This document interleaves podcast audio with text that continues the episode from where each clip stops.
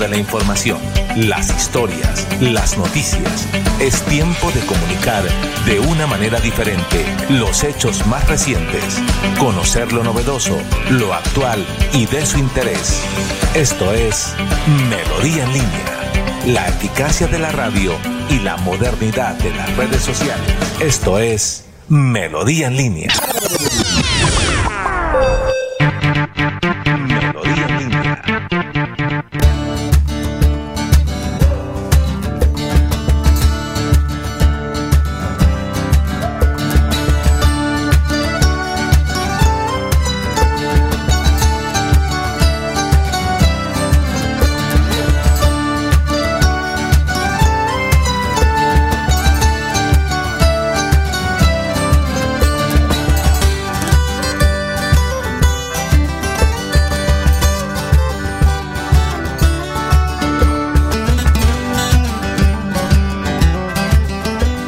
Siete, siete de la mañana, un minuto. Hoy es ombligo de la semana, miércoles 12 de abril. Damos gracias a Dios por permitirnos la oportunidad de conversar con todos ustedes, de entrar a sus hogares, a su oficina, de que estén ahí eh, dispuestos a enterarse de lo que está pasando en el área metropolitana de Bucaramanga, en Santander, en Colombia y en el mundo. Esto es Melodía en línea. Emitimos a través del dial 1080 de la AM en la radio, en la amplitud modulada del AM, la frecuencia preferencial del 1080. También nos puede seguir a través de las redes sociales de Facebook y YouTube. Nos encuentra como Radio Melodía Bucaramanga nuestras cuentas de Twitter, de Instagram y nuestra página web www.melodiaenlinea.com. La técnica de Arnulfo Otero, eh, mi nombre Jair Lagos, productor, comunicador y miembro de la familia Melodía. Antes de iniciar, para hacer un esbozo de lo que vamos a desarrollar el día de hoy, porque es hoy miércoles de historia de Bucaramanga, hablaremos de cómo eh, ha venido creciendo estos seguidores de los que recopilan fotos antiguas de la ciudad. Parece que añoráramos que Bucaramanga regresara a la de antes, a la cordial, a la bonita, a la amable, a la de la alegría.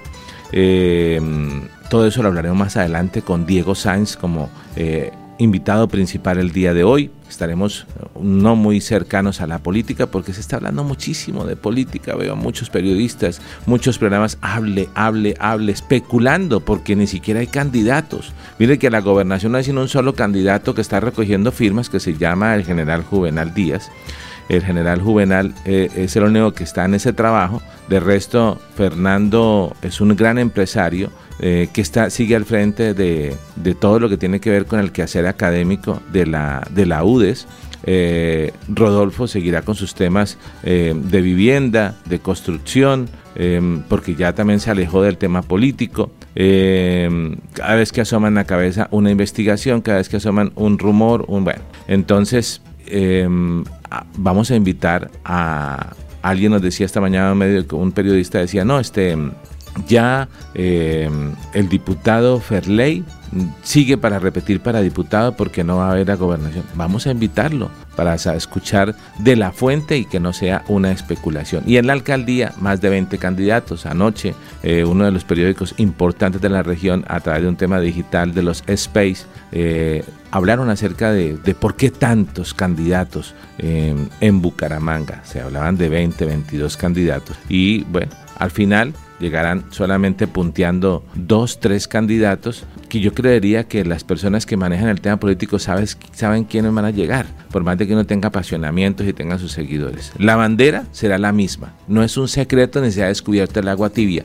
tanto para la alcaldía como para la gobernación hay que hablar de seguridad, no hay más la seguridad. Bucaramanga desbordada en temas de seguridad, Santander en temas de seguridad. Y hablando de Santander, hoy hablaremos de eso, de cómo el clima viene afectando algunas regiones, como el tema de Málaga, eh, con eh, un, eh, un, sitio, una troncal importante que está cerrada, trataremos de tener comunicación con el alcalde de Málaga, que anoche le preguntamos, ¿es cierto esa situación que está presentando de emergencia? Dijo, sí, es cierto, y con la, avalancha que ha sucedido debido a las fuertes lluvias, pues se ha cerrado totalmente la troncal central del norte de la provincia de García Rovira, estamos incomunicados, pero ya aterrizo en Bogotá y hablo con el ministro de Transporte, que es santandereano, para que nos ayude a buscar soluciones. De igual forma hemos querido hablar con el alcalde de San Andrés, un poquito eh, difícil, pero sí tenemos voces de la región que nos hablarán de otros puentes que han sido afectados, algunos por las lluvias y otros por ya eh, el uso y el desuso,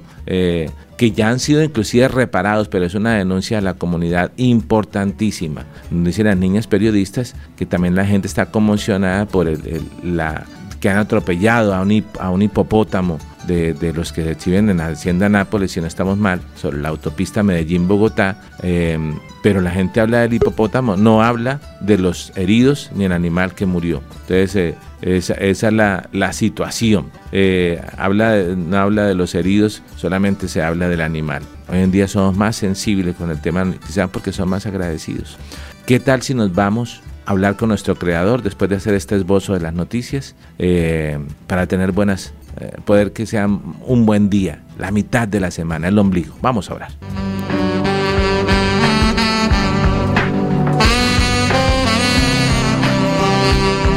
Amado Dios, gracias Señor por este día. Gracias por permitirnos hablar contigo, por esta nueva oportunidad, por un nuevo amanecer, por respirar. Gracias por el sol, por la lluvia, por el clima, por el calor, por el frío. Que yo sea agradecido, Dios, con lo que me das. Hoy desde este medio de comunicación te decimos gracias por la vida, por la familia, por cada padre, madre, hijo, esposa. Cuida de ellos, Señor. Te entrego mis planes, mis proyectos. Enséñame a pensar en grande como tú piensas de mí, lo bueno, lo mejor, porque me llevas a lo excelente. Acompáñame, guíame, ilumíname. Gracias, Señor, porque sé que tú estás conmigo. En el nombre de Jesús, Señor. Amén y amén.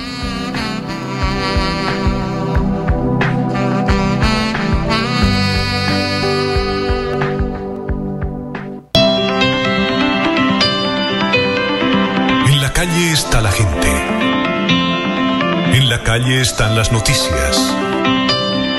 En la calle está la radio.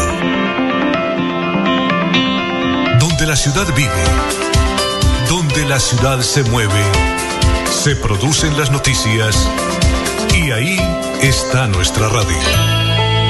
Melodía, en la calle, al lado de la gente, donde se viven las noticias. Estamos de regreso. Melodía en línea.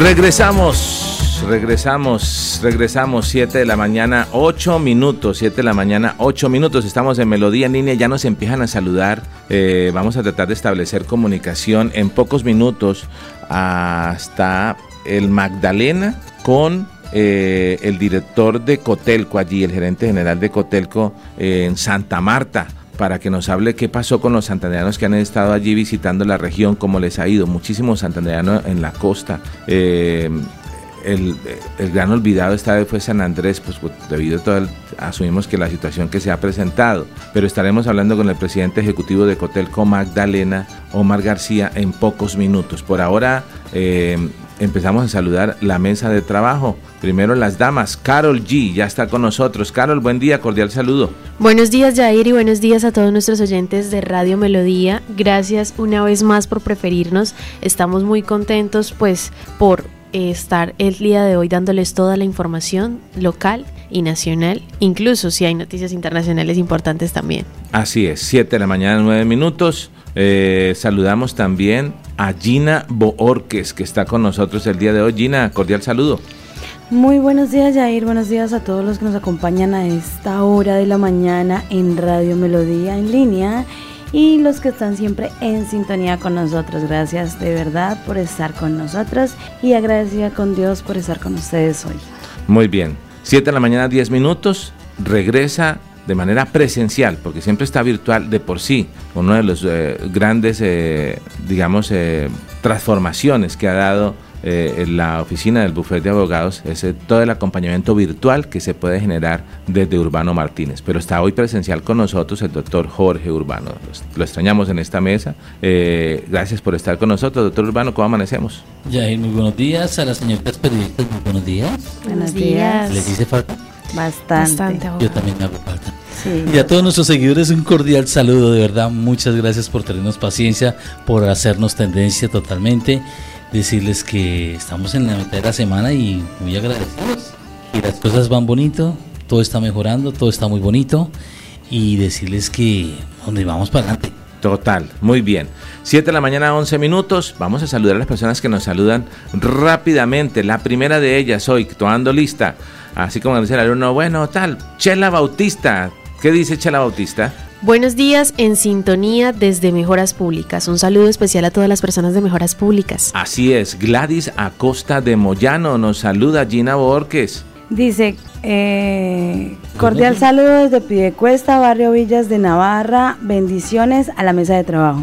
Muy bien. María Ofelia Traslaviña, ¿qué nos dice? Buenos días a todos, Dios los bendiga, un abrazo, feliz día. Y también nos pregunta Gladys Acosta de Moyano, dice, ¿cuándo vienen a pie de cuesta? Para que les avisemos, por favor.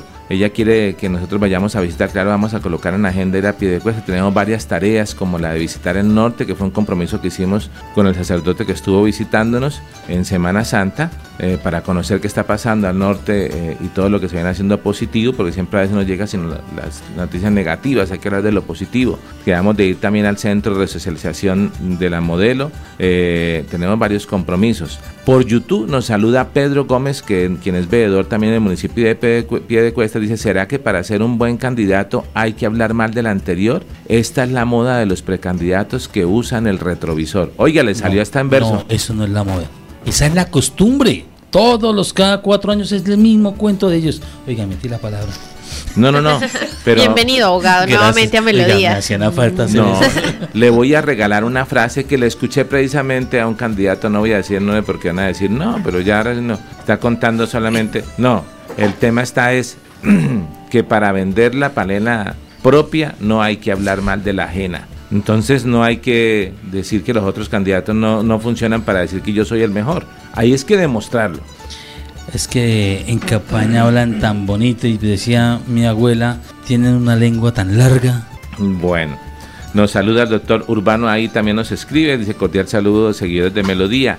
Dice Dairo Quiroga, Oígame, Dairo, cordial saludo desde uno de los municipios hermosos, un paraíso turístico, ya saliendo acá de Santander, volteando por Vado Real. ¿Qué dice Dairo Quiroga, señoritas? Cordial saludo desde Gambita, Santander. Gambita, Santander. Un saludo a todos los gambiteros. Eh, gracias por estar en sintonía de Melodía y eh, un saludo especial para eh, una alcaldesa joven, tremenda líder, Aidubi Mateus, la alcaldesa de Gambita Santander. Ojalá podamos hablar con ella más adelante. Cuéntenos cómo está Gambita con el tema de las lluvias, de las vías, por favor, Dairo que es eh, un líder comunitario, eh, tiene el contacto con todas las juntas de acción comunal, que este año eh, ellos han sido pioneros en el trabajo con las juntas de acción comunal. Cuando Petro dijo, no, mire, vamos a trabajar con las juntas y vamos a destinar unos rublos, ellos ya lo venían haciendo y les ha funcionado perfectamente porque la plata no se pierde y le rinde más. Digamos, si la metían por otro lado,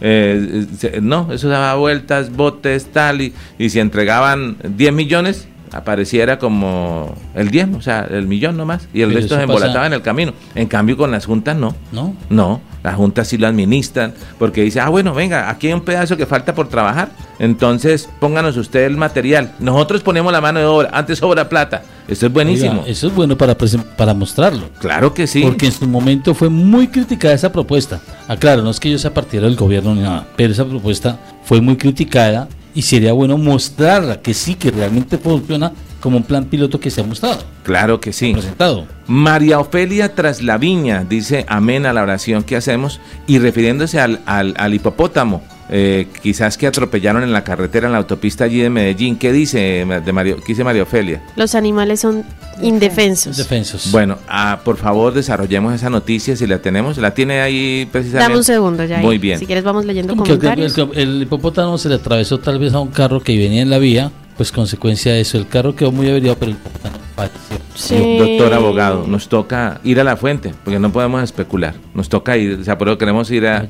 No, no, podemos ir hasta allá, ¿no? Pero, pero vamos a revisarnos. Es que ya me. No me lo regañe, Jair. No, no, no, no. ¿De qué hace falta? Ya me siento. No, no, no, esto ya es bullying, ya. Es que si hay alguien que entienda que tenemos que tener el acervo probatorio o la palabra que aprendí el día de ayer, que es cuando se crea todo el tema de las pruebas, eh, se llama probática. La probática, hay que demostrarlo, o sea, eso es con pruebas. la señora, la señora que le dice al caballero, no, es que usted me es infiel, pruébelo. Pruébelo, dice, no, lo probé y por eso es que no vengo a la casa. No, señor. ah, no, usted lo dijo. ¿Quién lo probó? dice María Ofelia, Mire, sí que le extrañan. Dicen bienvenido, doctor. Dice María Gracias, María Ofelia, muy amable. Bueno, saludamos a un colega ¿Qué dice Gina que es que escribe Fabián Becerra? Dice, un saludo muy especial para la mesa de trabajo. Les deseo excelente resto de semana. Muy bien. Ay, ya veo acá conectado. Vamos a saludar al resto de personas, pero ya veo conectado precisamente al presidente ejecutivo de Cotelco Magdalena, que nos viene a hablar acerca del quinto encuentro de la cadena turística del Caribe colombiano que se va a realizar en Santa Marta. Si no estoy mal, pero eso ya no lo va a aclarar con nosotros eh, precisamente nuestro invitado del día de hoy. Eh, y, a preguntarle qué cantidad de, santanderianos han llegado, porque parece que la segunda ciudad eh, que le encantara después de Bucaramanga a los santanderianos o todo el departamento fuera Santa Marta. Omar, cordial saludo. Estamos en vivo a través de Melodía en línea, a través de las redes sociales de Facebook, de YouTube eh, y de una emisora que tiene más de 45 años de, eh, de, trabajo periodístico acá en la ciudad de Bucaramanga. ¿Cómo amanece Santa Marta el día de hoy? ¿Cómo estamos? Buenos días, un cordial saludo a todos. Eh, la pregunta es siempre estas reuniones, ¿me escuchan? Perfecto, sí señor. Así como los espíritus. Si te escuchan, manifiéstese, por favor. Listo. Ok, bueno, primero ya es saludarte a ti, a tus compañeros de la mesa de trabajo. ¿Y cómo amanece Santa Marta? A ver, salí a caminar a las 5 de la mañana, el sol ya estaba eh, a, casi 28, 29 grados. Eh, la brisa de la Sierra Nevada que se despliega hacia el, mar Caribe colombiano. Entonces, un bonito día. Eh, como lo dijiste, y siempre lo hemos manifestado. Aquí esta es la tierra de los, este es el mar de los santanderianos. Total. Mucha gente santanderiana en estos tiempos porque recibimos con tristeza el hecho de que un, un, eh, sitio turístico emblemático como es San Andrés no tuvo mucha afluencia este año en la temporada de Semana Santa, pero nos dicen que contrario, Santa Marta sí, eso no cabía la cantidad de personas, sobre todo los santanderianos, ¿es cierto? Así es, Jair, y a todos los compañeros de mesa de trabajo y a los que nos se conectan por redes sociales y nos escuchan por la emisora. Mira, el promedio de ocupación, si cogemos del 31 de, no, de marzo, que fue viernes, hasta el domingo de resurrección, o sea, nueve días, el promedio fue de 60%, pero del miércoles santo al día sábado, que son los días de los puentes festivos, de los días reyes, el promedio de ocupación estuvo muy cercano al 85%. Todas las playas de la Santa Marta, todas las playas del Tairona, los ríos que bajan de la Sierra Nevada de Santa Marta, El Rodadero, Bello Horizonte, Pozos Colorados, Don Jata, Taganga, Minca, en todas partes habían turistas nacionales eh, que cubrían se disfrutaban de sol y playa, turismo, naturaleza. Con, con satisfacción encontramos muchos europeos disfrutando del Parque Nacional Natural Tayrona. Y por cada 10 visitantes a Santa Marta, 6 vienen de los Santanderes. Y eso es muy importante destacarlo en una temporada como estas. Imagínense que tuviéramos la vía en perfecto estado, pero a pesar de las dificultades de la, de la troncal de la vía del sol, la ruta del sol, pues viene todo en buses, en vehículos familiares. Bueno, ahora, Omar, aprovechando que está con nosotros, usted nos viene haciendo una invitación al encuentro de la cadena turística del Caribe, ¿algo así es que se trata?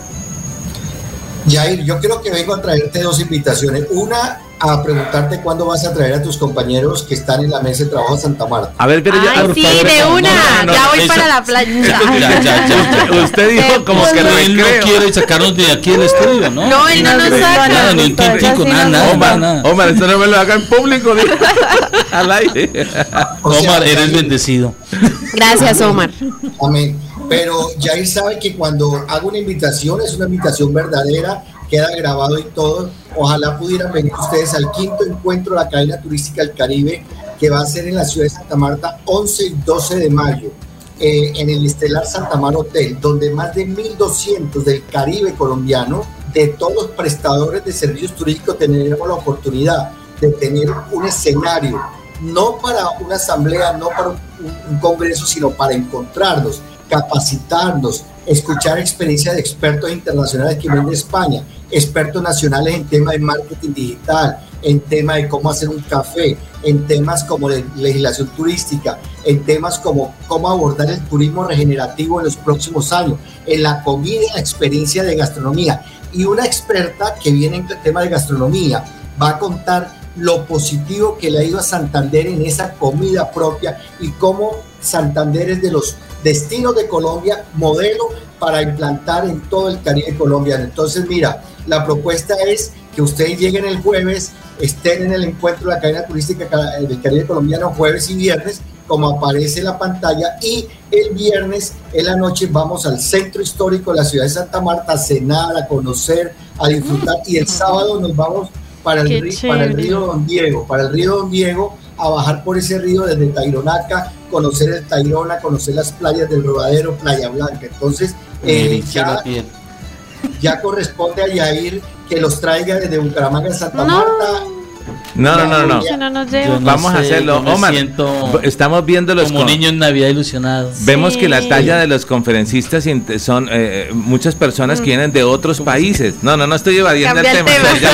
no, imagínense estar haciendo el cubrimiento desde el evento en Santa Moción de orden. Un abogado allá acompañando, apoyando.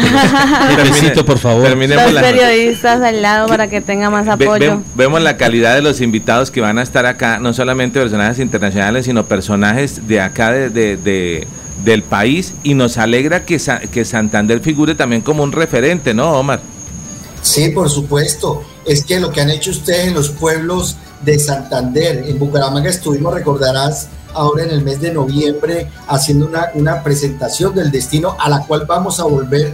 Estamos mirando si vamos ahorita a finales de mayo, comenzando junio, para que ustedes tengan toda la propuesta de disfrutar de Santa Marta y el Magdalena turísticamente, que es su región. Entonces, a eso vienen, al encuentro de la cadena turística del Caribe, que pueden venir de Santander, hoteles, agencias, restaurantes, guías, medios de comunicación, periodistas, todos ustedes pueden venir, o sea, cualquier prestador de servicio que esté en Santander, están invitados sin costo. Genial. Jefe, sin costo. Sí, lo entendí, sí, señor, cómo no. Bueno, eh, Omar, gracias por, darnos esta invitación. Eh, eh, haremos todo lo posible por asistir al evento, pero cuente con esta casa periodística para ayudar a difundir las buenas noticias de lo que tienen que ver con el turismo. Nos alegra porque sabemos que es, hemos aprendido de Santa Marta que para ustedes esto es un gran músculo económico. hemos sido testigos de lo que ha hecho allí la alcaldesa también, Birna Johnson, con todo ese desarrollo de los sitios, de tenerla tan hermosa. Lo único que le pido es que si podemos ir, nos regale ese plato gastronómico que, del cual quede eh, eh, mejor dicho, contagiado, y aquí no lo podemos hacer en Bucaramanga, y es ese, ¿qué es lo que es ese plátano? ¿Cómo se llama? Eh, oye, la telepatía existe, ¿sabe qué desayuné hoy? ¿Qué? con huevo frito, oh. chicharrones, café de la Sierra Nevada de Santa Marta, ese fue mi desayuno esta mañana. Entonces, Yair, de ti depende que vengan tus compañeros, no de mí. Genial. bueno, público, por favor, esto queda grabado. Grabado y monitoreado para pruebas. Bueno, muy El programa lo estaremos haciendo jueves y viernes en Santa Marta. Espérennos. ¿Por qué no? Desde la Ya hicimos en un ejercicio con Omar y hubo una colaboración especialísima con todo lo que se desarrolla allí desde Santa Marta.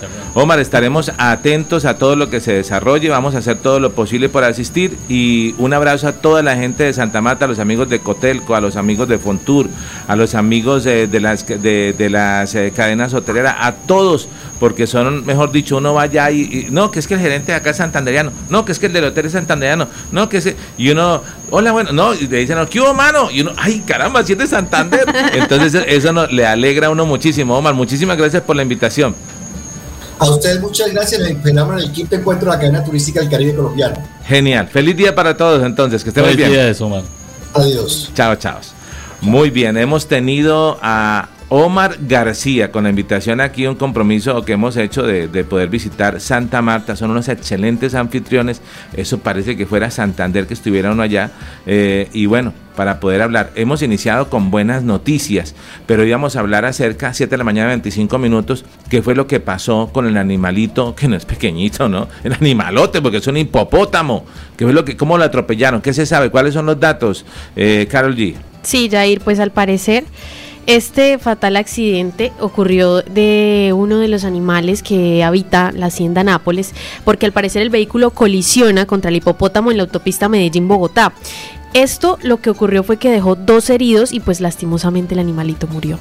Además, eh, el accidente dejó a esas personas lesionadas y se presentó a la altura de la Doradal, en Puerto Triunfo pues así se llama como la, vía que comunica Medellín-Bogotá, donde se encuentra una población pues de estos animales que como todos sabemos fue traído por Pablo Escobar pues a la hacienda Nápoles eh, mm. en el momento en que era...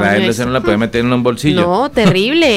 eh, y ahora eh, estaba leyendo incluso unos comentarios de ahí hago como este comentario. Esto, la gente empezó a comentar como no. ¿Y ahora qué le vamos a decir a Pablo Escobar? Ahora sí nos van, mejor dicho, pero. Ahora sí va a sacar la libretica. le vamos, les vamos a meter 500 tiros. No, con toda la cantidad de memes que hay. Sí, claro. Entonces, bueno. Lástima, lástima.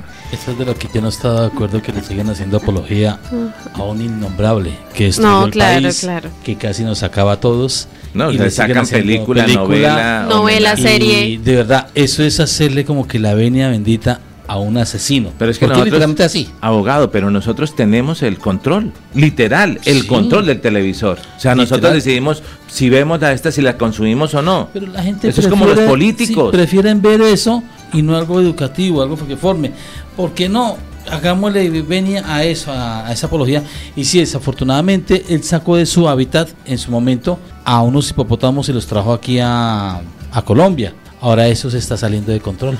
Hay muchos animales que están llevando, unos los están llevando para Europa, pues más exactamente en África, los están llevando, otros los están llevando para Estados Unidos y otros para México. De hecho, eh, abogado, quiero contarle que el pasado mes de marzo el gobernador Aníbal Gaviria pues se refirió a este problema con, con eh, los hipopótamos y la discusión se dio en la Asamblea de Antioquia. Él decía que hace un llamado a trabajar en conjunto para buscar como una solución pertinente a esta especie de hipopótamos que él ha calificado como invasora y se puedan expedir como unos permisos para llevar de 60 de estas especies a México. Sino que es que ya no son invasores, porque ya está, estas que están ahora son una nueva, una segunda, tercera generación de hipopótamos que se encuentran ahora. Entonces ya no son casi invasores, ya están en este hábitat es de sacarlos de este arraigo, llevarlos a otros sitios, buscar soluciones efectivas. Digo, y me van a disculpar la ignorancia que voy a decir, esterilizarlos. Para bueno. que no se sigan reproduciendo más. Incluso los hipopótamos son también animales peligrosos, eh, es, tener, es claro tener claro, eso Claro, claro, son tiernos en las películas de caricatura, pero realmente son animales. Es que ese fue el, propósito inicial por el que lo trajo Pablo Emilio Escobar. ¿Que, que atropellara gente o que se comiera la gente? No, a que se comiera la gente. Ah, caramba. Bueno. Se suponía que los tiraban allá. Entonces, pero, pero había un hipopótamo. Eh, volvamos a la noticia. O sea, el, el hipopótamo murió Así es. No me Ahora, dije que las personas resultaron heridas. Sí, están lesionadas. Aún no se conoce. Fueron dos personas que resultaron lesionadas. Aún no, no se conoce cómo es el estado en este momento de esas personas. Anoche, ¿no? Sí, en la autopista. en la autopista que conduce Medellín-Bogotá. Ok pero pues esto presenta un alto riesgo de llevarlos como de pronto a México, como lo estaba mencionando anteriormente, entonces como que se está viendo la posibilidad por medio del Ministerio de Ambiente y pues Desarrollo Sostenible. Muy bien. Ahora hay otra cosa, una recomendación también cuando se transiten estas vías nocturnas que no hacen con tanta velocidad. No, bien. Las imágenes del carro que... Claro, pero es que ya la gente sí puede correr porque hay vías, doctor. Sí, es que en Santander no las hay. Ah. O sea, uno sale en Santander, o sea, va a Santander y no, ay, Dios mío, señor, uy, Dios mío, esto, o sea, dijo, dijo, una, dijo, un amigo, va uno a pie y sale escuajado. o sea, esto, eh, eh, eh, la cantidad de huecos, las vías vueltas, nada, pero usted sale de Santander y una belleza de autopistas. Ahora, sin embargo, la gente se queja en otro lado. ¿Cómo no vamos a quejar los, los santanderianos? Entonces, hay que decirle a los candidatos que van a ser también, que van a estar en el tema de la gobernación, sí, el tema de la seguridad, pero el tema de la movilidad, de las vías. Y hablamos no solamente de vías principales, secundarias y secundarias, secundarias y terciarias, o sea, las vías del campo. Precisamente eso es lo que, vamos a hablar. importa ellos, las terciarias es la que menos importa. Bueno, hablando de eso, precisamente, eh, compañero. Ah, bueno, tenemos que. ¿A quién tenemos en línea? ¿A Ramiro Meléndez? Listo, vamos a, ir, vamos a hablar con Ramiro y después de Ramiro nos vamos con un aviso importantísimo de la plaza de mercado que José Parra nos trae y es que hoy no hay servicio en la plaza de mercado. Hay asamblea, pero no va a, él fue a la fuente y colaboró, eh, corroboró, perdón, eh, la información.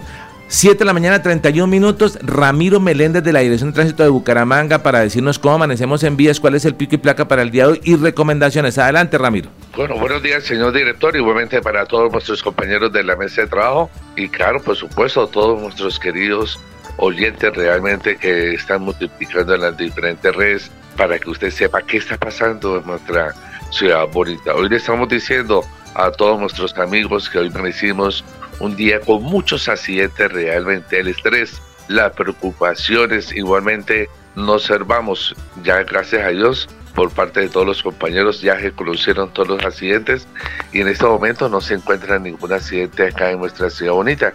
Eso significa que tenemos que madrugar, eso significa que tenemos que guardar la distancia. En un accidente de tránsito, usted sabe que hipótesis tiene que ser un culpable. Igualmente tiene que ir a la dirección de tránsito de Bucaramanga a pagar su aludo. Igualmente su vehículo queda con un accidente. Cuando lo vaya a vender, ahí queda con su antecedente. Igualmente tiene que ponerse a paz y salvo de los impuestos departamentales, municipales, para que le realmente la constancia, el paz y salvo realmente que está con dicha entidad. Por eso le estamos diciendo a todos nuestros amigos, tenemos que guardar la distancia y tenemos que realmente manejar, pero con mucho cuidado. Usted sabe que acá en Bucaramanga es un arte peligroso conducir motocicleta y vehículo. Hoy le estamos recordando a todos nuestros amigos el pico y placa es nuestra ciudad bonita. Hoy le estamos diciendo que le corresponde 7 y 8, ya comenzó, hay operativos en los diferentes puntos de nuestra ciudad, dirección de tránsito de Bucaramanga y Policía Nacional, una sola vez a la semana para que no se vayan a perjudicar. Igualmente el servicio público ya comenzó, hoy le corresponde 1 y 2. Ayer se movilizó un vehículo que está transitando en pico y placa servicio público, los veedores, igualmente los conductores, ellos fueron que dijeron que tenían que descansar, entonces le estamos diciendo a los amigos, por favor no saque su vehículo, de 3 a 4 lo puede sacar y coloca su aviso en pico y placa. Tiene que ir el conductor solamente solo y nosotros los agentes de tránsito le colaboramos y le ayudamos. Las personas que llegan a nuestra ciudad mostrando los stickers pueden transitar nuestra ciudad y pueden estar a hacer sus diligencias. No se sanciona porque realmente están realmente exceptos de pico y placa. Igualmente los servicios públicos, policía, fiscalía, SIGIN, igualmente todas las autoridades departamentales y municipales. Ahí realmente queremos colaborar y ayudar. Nuevamente se hizo mucho operativo anoche. Muchas personas no utilizan el chaleco, tienen que utilizarlo. Muchas personas están desinformadas. Sí, la ley dice que tienen que utilizarlo a partir de las 6 de la tarde. Lo que dice la ley es que no, ya no se le puede colocar lo que es el número de la placa, ni en el casco, ni en el chaleco, pero el casco tiene que utilizarlo porque es el de movilización. Por eso le estamos diciendo, tenemos que ser obedientes, evite sanciones. La Dirección de Tránsito de Bucaramanga estamos prácticamente al servicio de cada uno de ustedes. Controlen Metrolínea, por favor, las personas que vienen de Florida, de Piedecuesta, no utilizan el carril de Metrolínea. Entonces se vienen por ganarse unos minutos, ahí está el operativo, le inmovilizan su vehículo, tiene que ir a tránsito, tiene que hacer el curso, o sea, ahí se va a gastar toda una mañana. Entonces tenemos que ser ordenados, los compañeros, nuestros amigos, nuestros paisanos que vienen de Piedecuesta y Florida Blanca, utilizan realmente las adecuados. Tenemos que ser los pares, tenemos que mirar los semáforos, no cerrar intersecciones. Queremos felicitar de una manera muy especial a nuestro compañero José Parra, que realmente cumplió años, que Dios me lo bendiga, que me lo prospere. Acá de la Comuna 17 del barrio Muti, usted sabe que él colocó su granito de arena. Muchas bendiciones, muchas admiraciones realmente de la Comuna 17, especialmente un fuerte abrazo de parte mía a nuestro compañero José Parra. Los dejo con toda la información que usted necesita escuchar y que usted realmente necesita estar actualizados en Melodía en línea con nuestro editor Jair Lagos. La Plaza de Mercado Central de Bucaramanga informa a todos sus usuarios que mañana miércoles 12 de abril no prestará sus servicios, es decir, estará cerrada por motivo de llevarse a cabo la Asamblea Anual de Propietarios y que el servicio habitual será restablecido desde el día jueves 13 de abril en sus horarios habituales.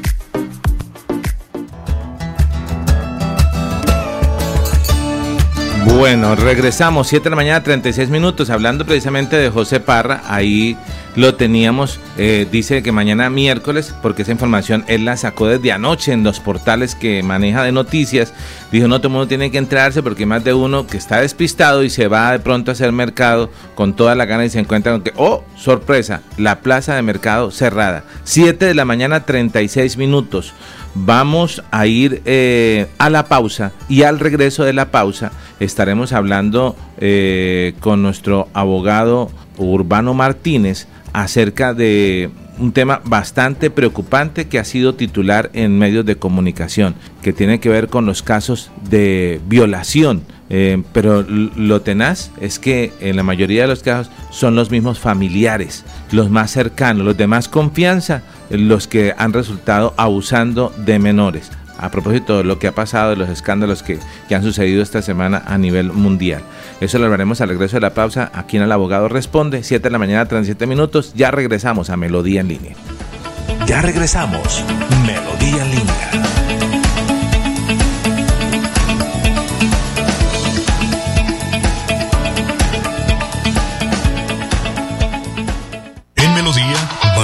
Su participación. 316-550-5022 es el WhatsApp de Melodía para que entremos en contacto. Envíenos videos o fotografías de las noticias de su comunidad y las publicaremos en nuestros medios digitales. 316-550-5022. El WhatsApp de Melodía para destacar su voz. Melodía, la que manda en sintonía.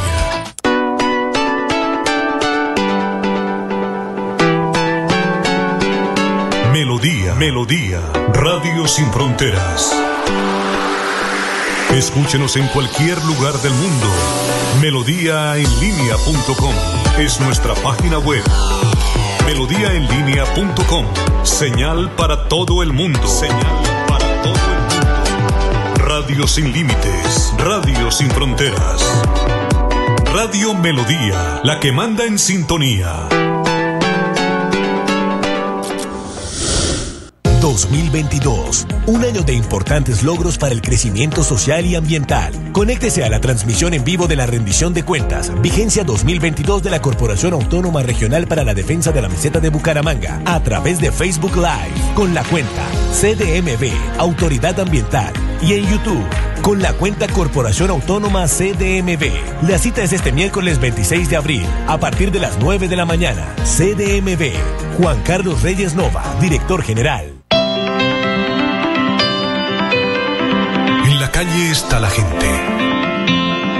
En la calle están las noticias. En la calle está la radio. Donde la ciudad vive, donde la ciudad se mueve, se producen las noticias y ahí está nuestra radio. Melodía, en la calle, al lado de la gente, donde se viven las noticias. Estamos de regreso. Melodía en línea.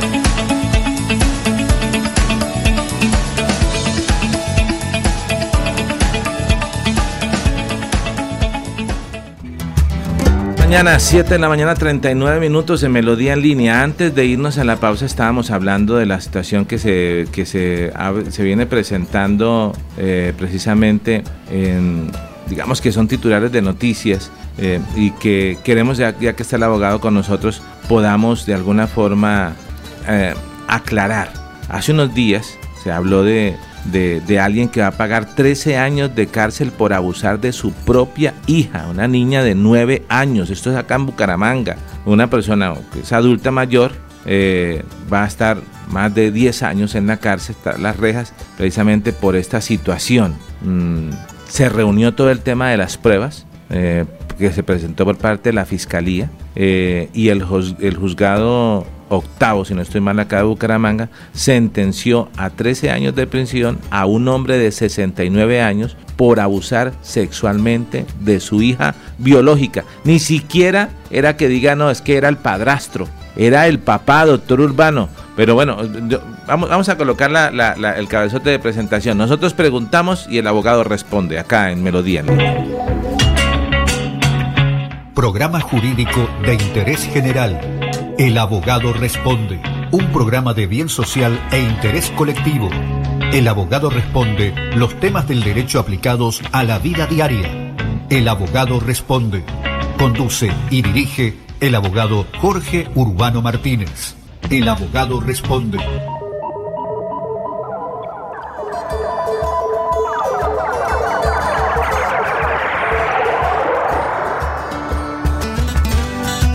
Estamos de regreso. Aberrante esto que dijimos, doctor Urbano, pero es la realidad, ¿no? Desafortunadamente estamos en una sociedad con unos especímenes que son depredadores sexuales de niños y niñas. Y es inaudito saber que el principal peligro que tienen las niñas y los niños en, este momento está en la casa. Y que puede ser el papá, puede ser la mamá, el primo que llegó de lejos y que vamos a darle posada unos días al primo, al amigo que vamos a darle posada, el tío o el padrastro. No, es que él también la quiere o lo quiere como si fuera un hijo. Esos cuentos están mandados a recoger. Mire, padres, esto se lo voy a decir como abogado, pero también como padre de familia también. Debemos estar muy, muy pendientes de nuestras hijas. Sea niña o sea niña. ¿Por qué razón? Cuando cambian de actitud los niños, tenemos que estar muy pendientes. ¿Qué puede estar sucediendo? Apoyarnos también con la institución educativa donde estudien los niños, verificar qué está pasando. Que si se, el del colegio notan algo anormal en el menor, nos informen de manera inmediata. Toda institución educativa de Yair debe tener un psicólogo o una psicóloga también allá. Precisamente de ese tema le quiere hacer preguntas Carol, que está con nosotros. Bueno, siga. Así es, abogado, y es que realmente nuestros niños no se encuentran ya ni siquiera seguros en su propia casa. Por eso la comunidad tiene algunas preguntas y entre estas se destaca, ¿cómo saber si mi hijo es víctima de abuso sexual? Mire, muchas veces, a pesar de que no soy psicólogo, pero en la, experiencia que he llevado en el derecho, me he dado cuenta de unas cosas. Primero que cambian de actitud los niños. se vuelven más aislados más retraídos, quieren estar a solas, no hablan ya casi con nadie. En el colegio cambian su forma de habitual de estudiar, sus notas bajan totalmente y entran en una especie de depresión. Entonces debemos estar alertas a esos síntomas. Esos son los cambios más frecuentes. Y sobre todo, pues revisarle, estar revisando sus cambios es también la mamita o el papá, sobre todo las mamitas que le lavan la ropa a los niños, que la estén revisando muy minuciosamente la ropa de los niños. Así es, abogado, ¿a dónde se pueden dirigir las víctimas para buscar ayuda? Pues si tienen miedo de pronto de que la persona que es eh, culpable de este abuso sea incluso el papá y sea una persona agresiva, ¿a dónde se pueden dirigir? Mire, vamos a tratar algo que dice María Ofelia Traslaviña, que se vuelven más agresivos. Totalmente tiene razón, eh, María Ofelia, se vuelven más agresivos. ¿Dónde quejarnos? Lo más sencillo en este momento, llamar al cuadrante de la policía, llamar a la línea 123 de la policía. Ellos de inmediato, de inmediato activan el protocolo, al punto que llevan y pueden llevarse en el niño, llevan, entregarlo a bienestar familiar hasta que se restablezcan sus derechos. Entonces, la forma de quedar es lo más fácil. Si el niño, un niño, una niña nos está escuchando en este momento y es víctima de esta situación, infórmele a su profesora, a su profesora, al psicólogo, a la psicóloga del colegio donde estudia. Acérquese aún cae dado el caso, si ven policía, coméntenle la situación. Ellos están para hacerlo e informar de manera inmediata. Hasta los mismos vecinos, nosotros, los ciudadanos, estamos en la obligación de informar que sospechamos que está sucediendo algo en esa situación. Mire lo que escribe María Ofelia tras la viña. Es una confesión acá, ¿no? Que dice, dice, yo ya pasé por ahí. O sea, algún familiar, alguien ahí eh, pasó esa situación. Y alguien también nos dice acá, eh, Oscar Alfonso Guerrero, dice, Dios mío, ¿cómo puede suceder esto en la sociedad? ¿Y cómo un padre o una madre pueden llegar a esto? Ahora sí se acabaron los valores de la familia. Como se dice, el, demonio, anda suelto. No, mire, voy a decir una cosa y me disculpa, Jair. Aquí no hablemos del demonio. Hablemos del depredador que está ahí haciendo eso. Y voy a hacer, decir algo más delicado, Jair. Hay niños que están siendo violados y no saben que eso es una violación. Exacto. Hay niños que están siendo manoseados en este momento y piensan que eso es un afecto de cariño. Y no lo saben los niños. Lo digo por propia experiencia, que en mi, mi edad, siete años, fue víctima de una situación así. Yo no sabía que estaba siendo violado. Estoy hablando de hace más de cuarenta y pico de años, que eso era un tabú. Que violaran a un niño, eso no existía prácticamente. Qué pecado hablar, porque imperaba mucho la iglesia. Hoy no, hoy hay más medios de comunicación. Los niños tienen un celular, pueden quejarse, le cuentan los amigos, los amigos le cuentan a los demás. Entonces, por favor, estar muy pendientes. Abogado, cuando hablamos ya de términos legales, ¿cuál es la pena mínima que tiene que, que se debe eh, poner sobre un abusador o depredador sexual? Oscila a partir de los 10 años más o menos. La pena mínima. Aclaro, y aquí no hay concesiones de que venga, que es que yo me allano a los cargos y acepto que soy culpable y me hacen, me hacen descuentos. No, aquí no hay descuentos. Segundo, por ser un menor de edad, eso es un delito gravísimo y se aplican, se aplican las penas máximas. Ay, no, es que yo me voy para la cárcel, me voy a portar bien, salgo rápido. Tampoco va a haber esos beneficios. No hay ningún beneficio. Para un depredador. Para un depredador, un violador de esos. Que toca decir, ayer hablamos con Jair, las cosas por su nombre. Sí. Es un violador.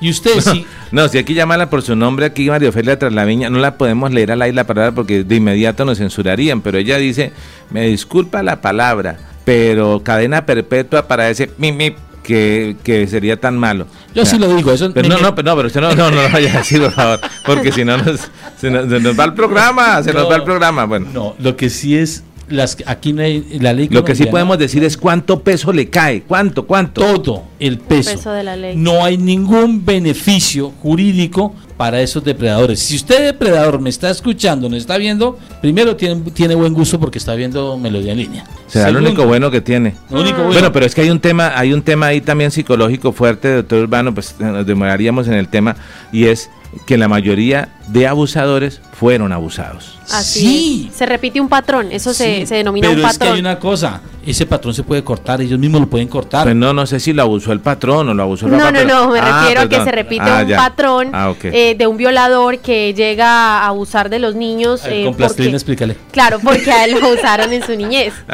Pero es importante resaltar que esto no es una excusa para hacer lo mismo. Sí, esta persona puede tener un trauma psicológico, pero para eso estamos diciendo en este programa diario que es importante que visiten al psicólogo, que si tienen algún problema, que comenten con alguien, que no se queden callados, porque esto sí puede generar traumas en la vida psicológica de estas personas y causarle daño a inocentes que no tuvieron la culpa de lo que les pasó a ellos en su niñez. ¿Por qué repetir este patrón? ¿Por qué no buscar ayuda psicológica, abogado? Me encanta periodista y psicólogo a la vez. Mm, imagínense lo que dice acá uno de nuestros seguidores, Oscar Alfonso Guerrero. Sí, señor, esa es la palabra, hay demasiados depredadores sexuales. Lo veo así porque está en mayúscula. Si en esos tiempos no se podía decir o no nos amenazaban para que, para que se comentara lo que sucedía en los menores, ahora sí hay justicia y se puede más fácil denunciar todo, a ver, todo lo que pasa en la sociedad y el pueblo, eh, lo que dice María Ofelia, no cadena perpetua, debía haber cadena máxima como en Estados Unidos y en otros países que no recuerdo, pero la pena de muerte es la máxima. Opiniones de nuestros seguidores. Mire, hay algo que, quiero agregar para la palabra del abogado y que nos diga dónde podemos encontrar ayuda, eh, sobre todo el tema jurídico, y es que cada vez hay más gente que decide no estar en el silencio que dice, no, yo voy a afrontarlo, lo voy a hacer y voy a contar. Fui abusado, fui utilizado, fui manoseado, porque como lo acaba de contar el doctor Urbano, como lo dice Carol, ni siquiera se dan cuenta eh, eh, de, la cantidad de personas eh, en, en, hogares de paso, en orfanatos, en sitios. Y ahora la misma familia, por favor. Ahora no, pero ¿dónde es que estamos? No, estamos en Colombia, está la realidad de lo que estamos pasando. Hay una cosa que hoy en día la familia disfuncional, el hogar disfuncional es el que tiene el que tiene papá y mamá, porque el común denominador ahora es solo mamá e hijos o solo papá e hijos, ya no hay ese concepto más arreglado. Entonces, ¿qué sucede? Sale la mamá a trabajar. Deja al niño. Queda el niño solo, ¿a cargo de quién? En un conjunto del vigilante y de la señora del aseo del conjunto, que son los que terminan de criarlo. Un niño solo, pues es un bocado para un depredador. Pero ¿por qué tan poquito le dieron a este papá 13 años? No podría decir absolutamente nada a ese punto porque no conozco el expediente como tal. Pero 13 años le aseguro que le van a saber un infierno porque eso Eh, sí, sí, en es la verdad. cárcel no lo perdonan. Es verdad.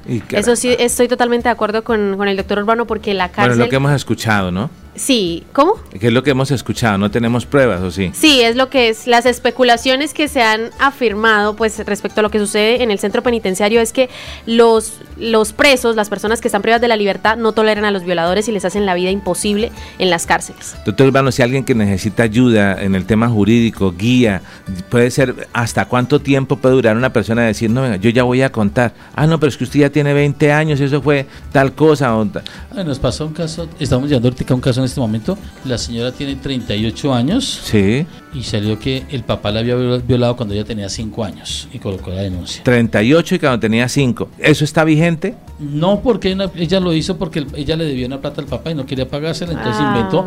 Entonces el abogado le vendió la idea, no se preocupe que su papá va para la cárcel. No, tampoco están Eso, entonces caduca, ¿cuál es la palabra No, técnica? Desde cierto por- tiempo hay ese- La no, palabra técnica, ¿cuál es el la término? prescripción de la acción penal. Prescribe. Ah, la, la, la palabra favorita de todo lo que pasa hoy en día con los políticos investigados. Prescripción. Demora el proceso para que prescriba. Exactamente. En este caso, hay desde ciertos años que no va a prescribir ahí, menos de 10, 15 años que no prescribe. En ese tema no soy tan docto para decirte los años exactos, porque eso lo hace un penalista especialista. Ok. Pero lo que sí es, lo que la legislación colombiana tiene claro es que al menor de edad se debe proteger en todos los sentidos, Ok. por encima de los mayores.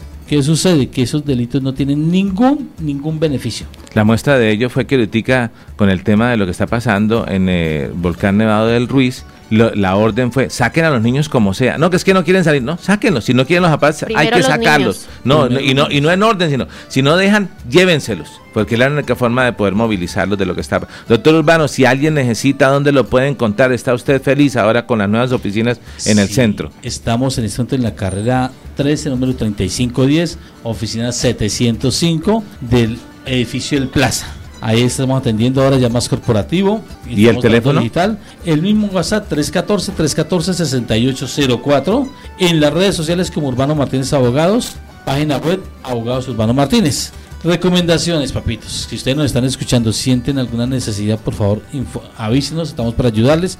Al WhatsApp me pueden comunicar, puede- o si quieren una, una consulta, pues llaman, separan su cita y con mucho gusto estaremos para atenderlos, sea este servidor o alguien del grupo de los abogados que van a estar para colaborar. Sí, y no olviden nuestros oyentes que el abogado responde Porque y un divorcio- no se le niega a nadie. Ay, al revés. caramba, no, no, no. Ustedes ¿Con preguntan. nosotros o No, qué? sí, ya está nosotros, sino lo que ustedes es que las cámaras ya no nos alcanzaron en la mesa de trabajo hoy. No, espera, Sí. volvamos a- para, ir, para irnos, porque un divorcio No se le niega a nadie. Bueno, Desenfocado del 7 de la mañana, 54 minutos. Saludamos a Julio Acelas, que ya está con nosotros conectado virtualmente. Julio, ¿qué tal el tema que estábamos desarrollando?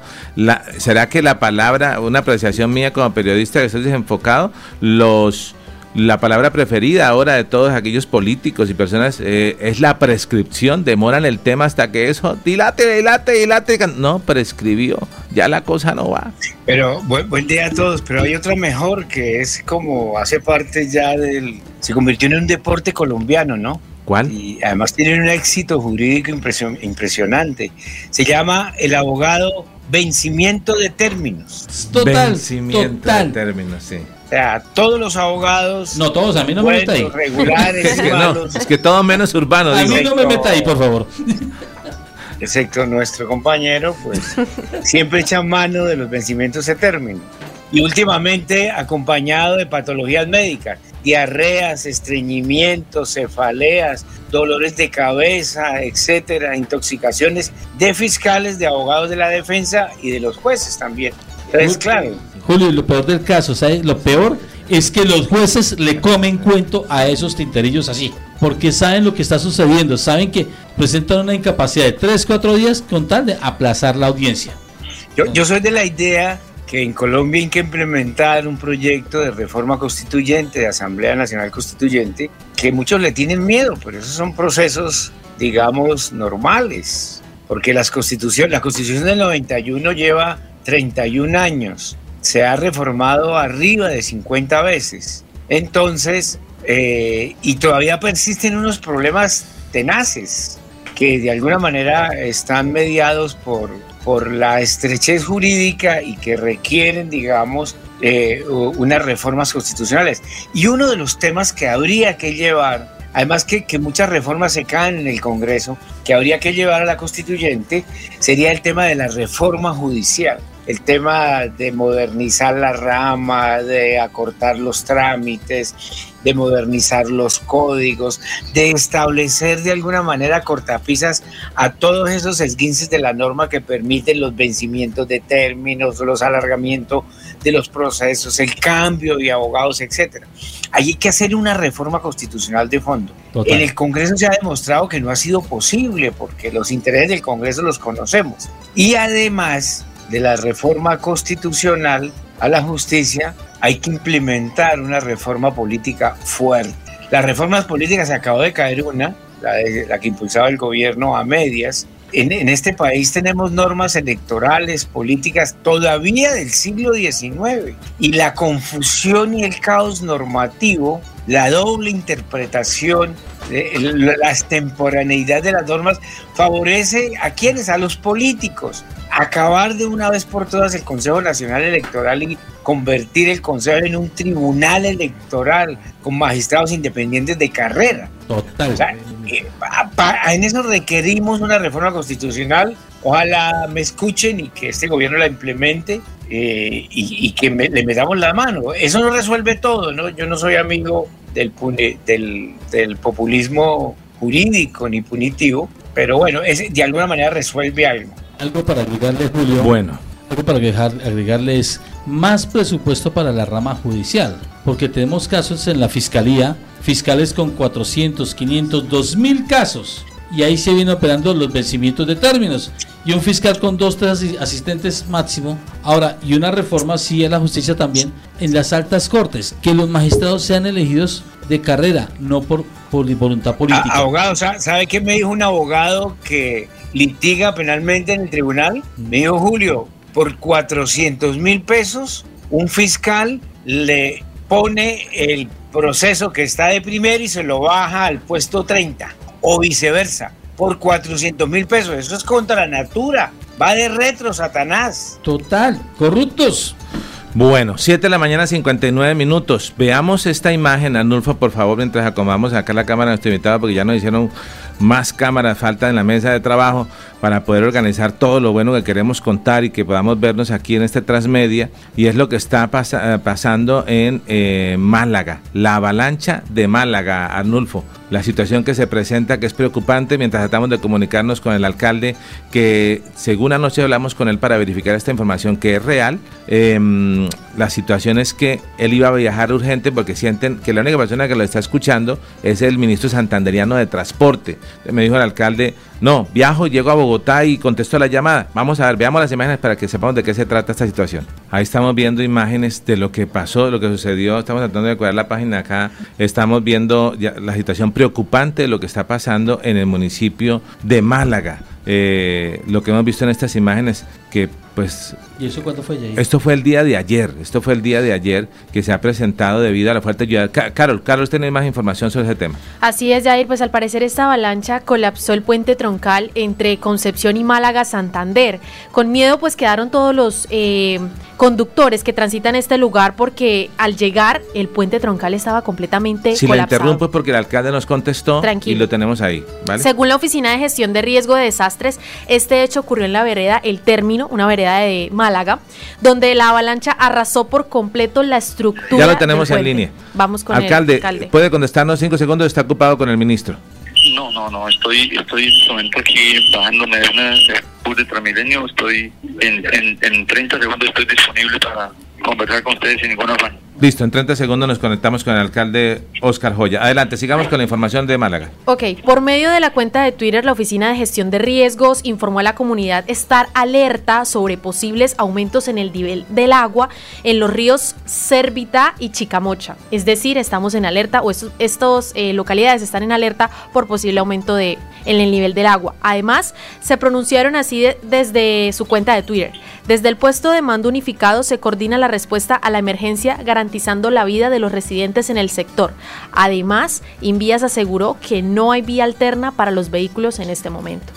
Bueno, tenemos ahora 8 de la mañana, dos minutos, comunicación con el alcalde de Málaga, Oscar Joya. Eh, es cierto, hay cierre total por, en tiempo indefinido en la troncal norte. Usted está yendo a Bogotá a tratar de buscar quién a, nivel nacional se ocupa de este tema que es increíble que se nos esté pasando porque, porque hay muchas promesas incumplidas. Usted que es administrador de este municipio, el burgomaestre como tal, eh, ¿qué está pasando, alcalde?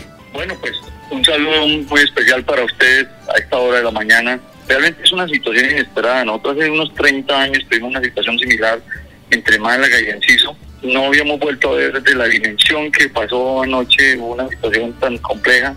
Acabamos de quedar totalmente incomunicados entre Vitama y Pamplona eh, por el paso entre Málaga y Concepción. Digamos, eh, para carros tipo buseta, buses, camiones, tractomulas, eh, que hoy en día son por cientos e incluso hasta miles que pasan eh, al día. Es una situación novedosa, llovió en la parte alta muy fuerte, eh, se llevó cuatro puentes, tres puentes en la zona entre Concepción y Málaga, el puente que comunica la vereda Pantano Grande con la vereda de Málaga con la vereda Pichicha Concepción, el puente sobre la vía nacional, la vía Chocal del Norte y el puente, un puente que queda entre el sector de la vereda Calichal y, el, de Aguas de Concepción. Eh, y en el sector de San Andrés tenemos reporte que también en la, vereda Caracol se llevó un cuarto puente, vehiculares todos. Eh, quedamos incomunicados, solamente nos queda como vía alterna utilizar Capitanejo, Enciso, Concepción, Cerrito. Es una vía de terciaria, una vía peligrosa, angosta, que no permite sino el paso de automóviles, de ambulancias y no podríamos nosotros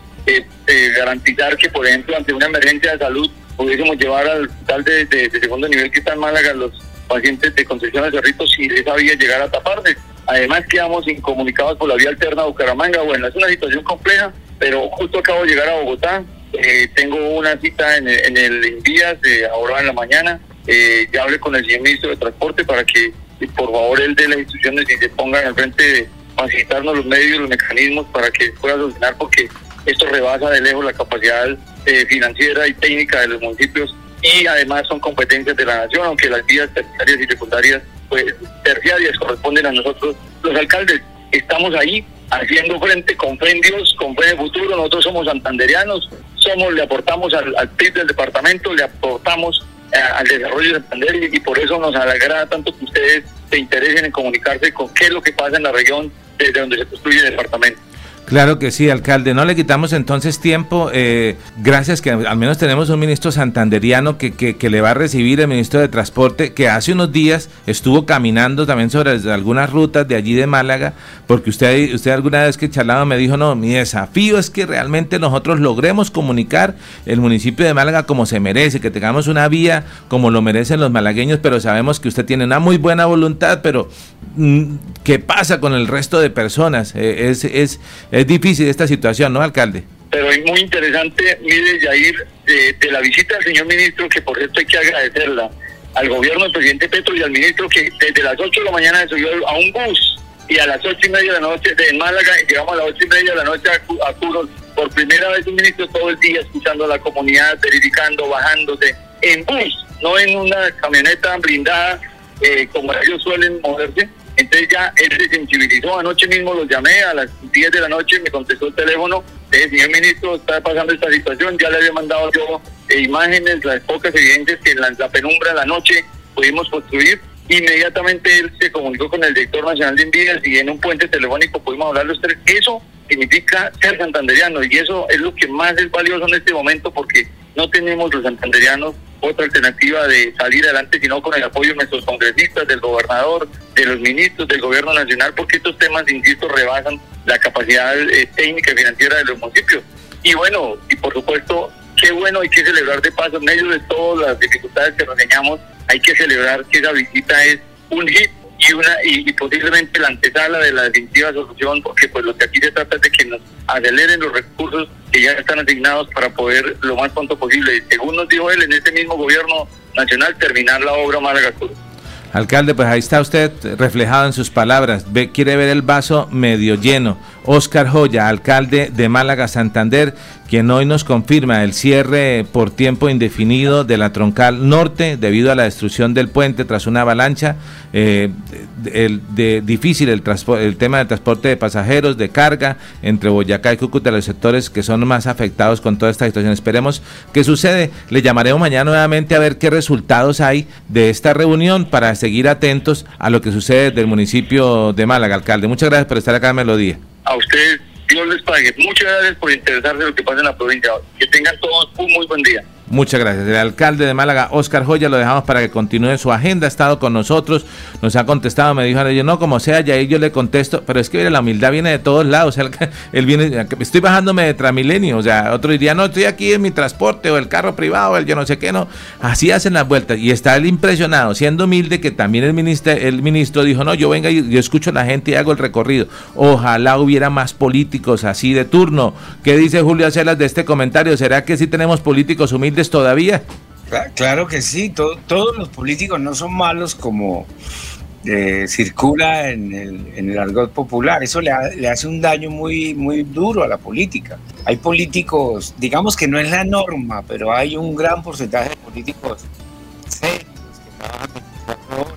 Su audio, su audio hay que mejorarlo, eh, Julio no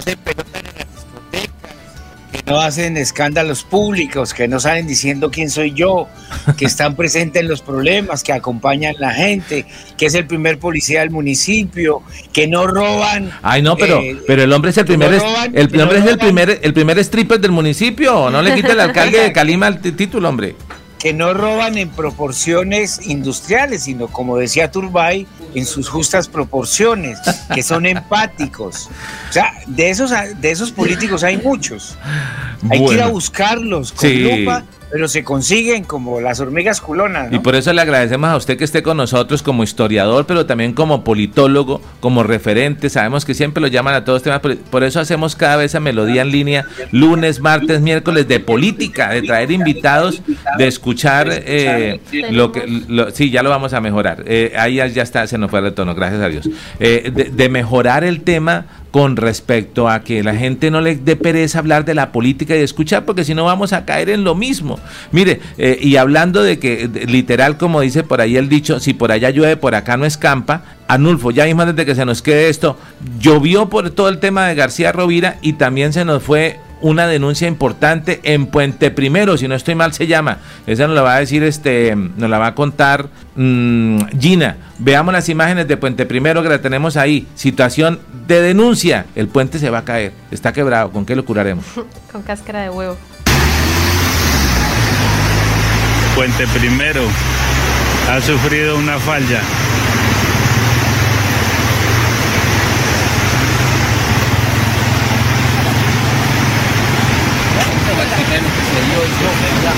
Eso, dejemos el, bajemos el audio de la nota, gracias. Y vamos, Gina vaya contándonos qué es lo que vemos acá, porque usted hace unos días pasó por ahí. Sí, señor, por ahí es la vía. ¿Hace cuántos días pasó usted? Hoy es miércoles. En Semana Santa, hace ya más de ocho días, el lunes pasado. Este, esa es la vía Curos Málaga. El puente queda a más o menos. Hace más de ocho días, ¿no? Hace, hace dos días. No, ah, que de vuelta. Bueno, sí, yo me vine el domingo, sí, qué pena. es que estoy mejor dicho. No, tranquila, se nota que todavía está en Semana Santa. No, sí, yo tenía que volver, es que volví por ese lado. No, lo que pasa es que también se puede dar la vuelta por Boyacá. ¿Qué pasa con este puente? Nos dicen que ha sido reparado más de una vez y sigue fregado. Lo, bueno, lo que nos comentan es que este puente lleva más de siete años. Eh, cuando lo construyeron, se lo tumbaron porque quedó mal. Entonces lo volvieron a construir entre el 2015 y 2016 y la entrega, eh, bueno, ya después de los siete años resulta que se comenta, eh, lo que nos dijo eh, nuestra fuente, es que pasando dos volquetas con mucho peso, sintieron un estruendo mientras pasaban las volquetas y se detuvieron a mirar si se había, no sé, pinchado, si se había caído algo de la volqueta cuando fueron a revisar, resulta que el puente eh, se abrió un poco, más o menos son 20 centímetros de lo que se abrió. El puente queda cerca del pueblo, se llama Puente Primero, y eso es lo que están denunciando hoy los habitantes, que ayer en las horas de la mañana, al pasar las dos volquetas, se abrió el puente. Entonces, están denunciando que también debido a las lluvias el río se está llevando más? parte de otros más, usted me ha dicho Sí, no, claro. no solo Hay otros puentes que quedan para otras veredas del municipio de San Andrés, que es Caracol y eh, Santa Cruz. Los puentes se los llevó el río que pasa por Pangote y por Santa Cruz, que los lleva, eh, que pasan por ahí, se llevó los dos puentes. No hay vía para las veredas de Santa Cruz y Caracol. Muy bien, Gina Bor que nos trae esa información que precisamente, de San Andrés. claro, que, Sí. que siente como tal esta noticia porque de allá estuvo este fin de semana ya, y ya, ya sí, se vino hace dos días y sintió que se ha venido hace una semana. Sí, no, y las fuentes que nos dicen es que han tenido muchos problemas debido a las lluvias por todas las vías, ya como lo vimos para Málaga, para San Andrés y las veredas que tiene el municipio. Es que el municipio de Concepción, como es tan cercano a Málaga, eh, parte de la gente que vive en Concepción trabaja en Málaga. Entonces el transporte de un lado a otro es complejo, va a ser complejo. 8 de la mañana, 13 minutos. Hablaba ahí precisamente nuestra analista también, Sergio Rafael Serrano, que está con nosotros. Hoy, 8 de la mañana, 14 minutos. Una de las páginas eh, más visitadas acá a nivel de redes sociales es la página que está, que, que, que lidera. eh, que inició solo y que ahora se ha crecido, Diego Sainz, con historias, la palabra correcta es historias de Bucaramanga, fotos antiguas de historia de Bucaramanga. ¿Cuál es el nombre correcto? Buenos días compañeros de Radio Melodía, la que manda en sintonía. Eh, mamá, estoy triunfando. Esto, bueno, hace 15 años, un- una hermosa tarde de verano, decidí crear un grupo que se llamaba Fotos de Bucaramanga antiguas, modernas y actuales. Hay un que nombre aclarar- muy largo, ¿no? Hay que aclarar que estaba Pero- totalmente desocupado. Eh, sí. Pero bueno, hagamos una cosa. Pues, es que la- la- eh, por ahí dice una, un adagio popular. Una imagen vale más que mil palabras. Veamos un material Veamos. que usted nos, parece, nos, nos envió y me parece genial, Arnulfo. Una recopilación de imágenes. Siquiera a medida que van rodando las imágenes, Diego nos cuenta cómo nació todo este tema Bueno. de, de la página, que los- a todos nos estamos viendo en pantalla, doctor Urbano, a todos nos seguimos viendo en pantalla ahí eh, con todo lo que estamos realizando, a Julio, que estamos todos aquí conectados.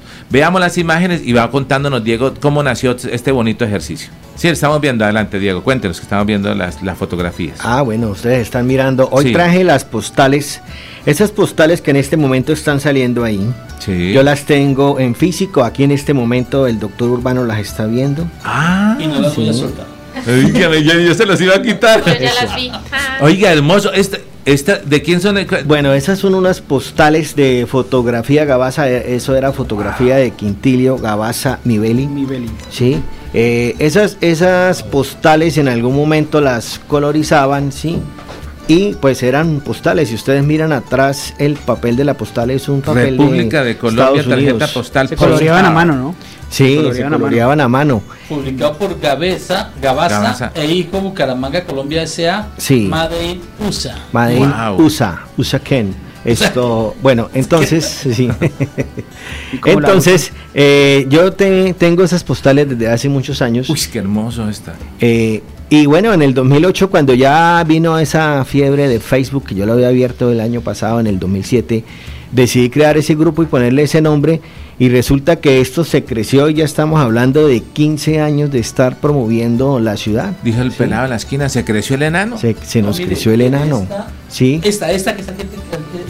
Sí.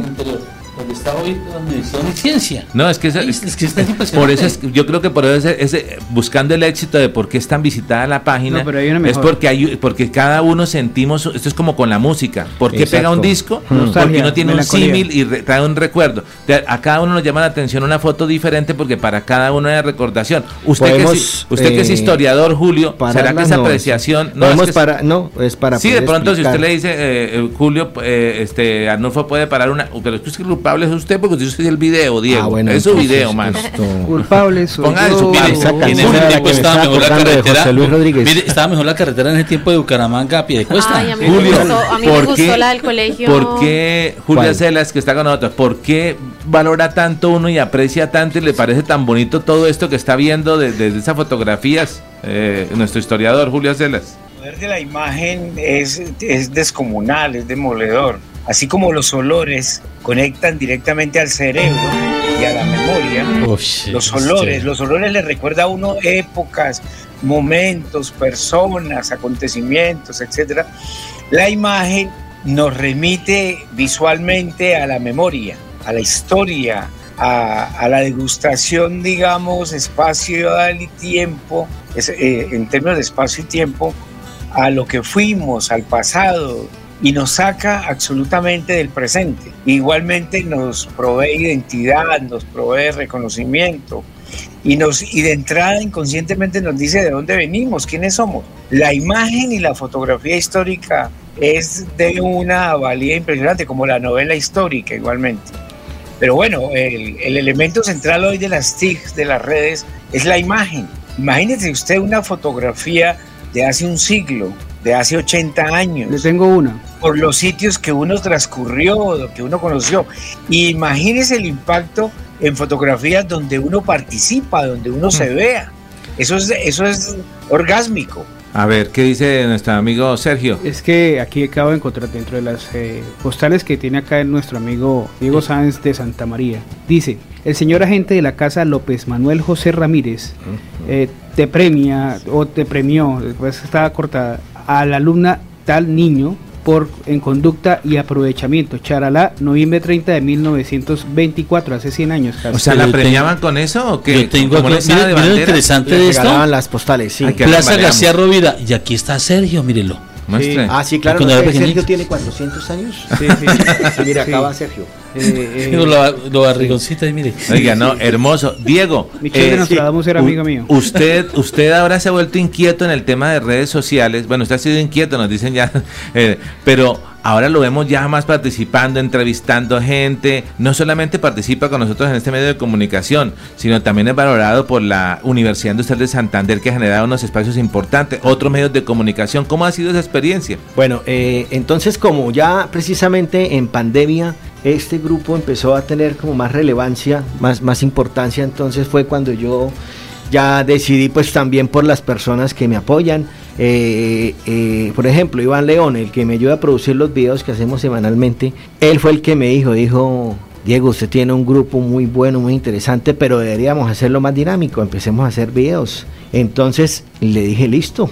Y, lo bueno es que una cosa lleva a la otra. Entonces empezamos esas entrevistas en vivo, ya llevamos más de 40, ahora las estamos haciendo a través de las empresas, vamos a las empresas, eh, contamos la historia, y porque también la idea, ya que estamos en esto, es rescatar la memoria eh, empresarial, ¿no? No solo la, la, fotografía, sino la empresarial. Estamos, dimos un paso más allá, ya estamos hablando de proyectos audiovisuales, el que yo les comenté la otra vez de la familia Garnica. Uy, ese maravilloso, está feliz que ya está haciendo ese. Estamos ya produciéndolo, más el espacio que tengo con ustedes y el de la UIS, entonces esto ha ido creciendo y es algo que yo ya no puedo dejar de hacer. Esto, esto tiene que seguir, doctor. Cuando dices empresarial, Sí. ¿Hay alguna empresa que haya perdurado durante 5, 6, eh, eh, décadas o más aquí en Bucaramanga? Eh, como dijo la ministra, 20 décadas. Esto, bueno. no, 5 no quise ser ministro. bueno, mire, la, la arrendamientos inmobiliaria Ogleastri. Esa es una. 100 años, 1923. Esto. 100 años. Laboratorios León en estos días vi, en este instante no recuerdo, pero también son muchos años. Eh, al día está con los 50 años, Librería Profetécnica 50, El Maná 57. Lo hemos visto haciendo unos especiales del Maná, fabuloso. Los últimos videos sí, lo que no ha traído es un solo pan. y se nota. Y no ha traído Eso me han dicho que se me nota. No ha traído ni el vendaje. Hay dos empresas periodísticas que son bastante antiguas. Por ejemplo, Vanguardia tengo entendido 1912. 19. 1919, 1919, Vanguardia Liberal. El Frente es desde 1942. Son también, empresas consolidadas en Santander, obviamente medios de comunicación. Un saludo y de hecho tengo que ir a visitarlas para... Y es que lo impresionante es que han resistido este cambio en un siglo tan traumático que hemos tenido, ese cambio. Sí, no, y tal vez la, la, época más compleja para los medios de comunicación fue posterior a la muerte de Gaitán, porque la mayoría de medios de comunicación en Colombia fueron quemados. No, y estaban polarizados. Y en ese momento, cuidado medio lo que eh, decían. Señor Julio, adelante. A, a propósito de algo que dice Sergio, cuando nombra a Vanguardia Liberal, hay, tres instituciones que están sobre el siglo, incluso arriba de un siglo, que han marcado muy fuerte, digamos, los imaginarios sociales, culturales, políticos, económicos de la región. Obviamente desde las élites. Primero, el periódico Vanguardia Liberal, creado en el 19, que surge inicialmente y se vuelve, digamos, muy, muy emblemático porque cobijó en los años 20 y comienzos de los 30 a los primeros desplazados de la violencia que venían de García Rovira. Entonces, Vanguardia Liberal eh, tenía carpas en su entrada y ahí llegaban los desplazados liberales. Se volvió pues un, agente de acción política muy fuerte, liderado por el Alejandro Galvis Galvis, que había estudiado en Bogotá, con Enrique Olaya Herrera, y se hizo importante porque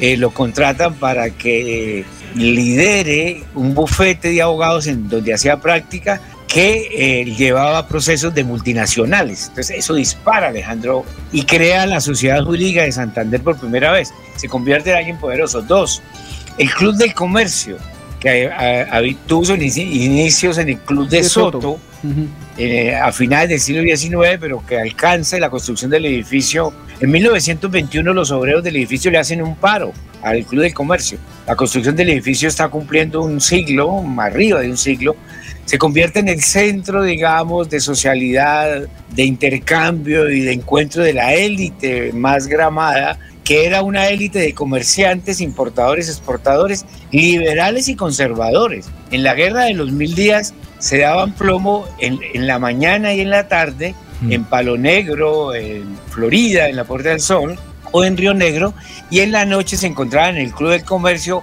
a emborracharse con guarapo o ginebra o whisky. Y otra institución creada en 1928 que subsiste hasta hoy es la Gran Logia eh, Renovación número 12 de la Masonería, que fue creada en una casa donde hoy funciona todavía, al frente de la panadería Maná, fue creada allí la, logia de renovación número 12, donde por patricios mm, y, la élite más emblemática de la época.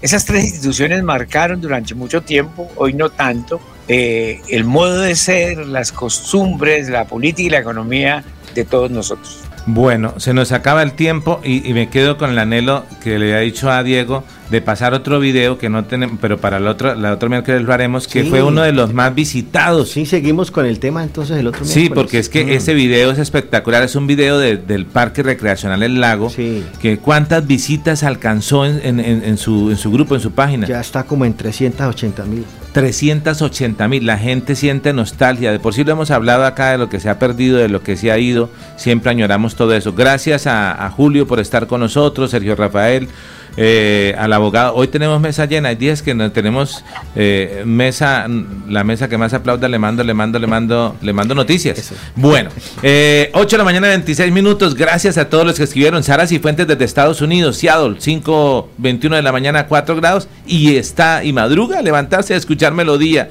y a vernos. A Milenis Quiñones, gracias por escribirnos. María Ofelia, Oscar Alfonso Guerrero, Elenita Blanco. Eh, bueno, a todas las personas que nos escriben eh, nos dejan saber que están ahí con nosotros. Gracias. La técnica de Fotero, a todos los compañeros en la mesa de trabajo, a Pedro Veedor de Piedecuesta, eh, a Fernel Antonio Portillo, Fabián Becerra, a Dairo Quiroga, a Gladys Acosta de Moyano y a Chela Bautista, a todos gracias por eh, estar acá en Melodía. Nos alegra mucho de verdad compartir con ustedes cada mañana. Veámonos mañana jueves y traigamos y hablemos de candidatos. Hay veintipico. Tenemos que hablar de política y cogerle interés a esto porque si no vuelven y nos pasan y nos, nos trabajan y nos trabajan. Dios los bendiga. Feliz día para todos. Chao, chao.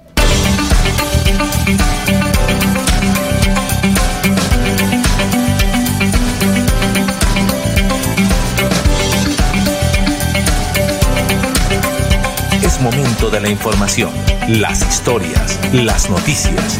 Es tiempo de comunicar de una manera diferente los hechos más recientes, conocer lo novedoso, lo actual y de su interés. Esto es Melodía en línea, la eficacia de la radio y la modernidad de las redes sociales. Esto es Melodía en línea.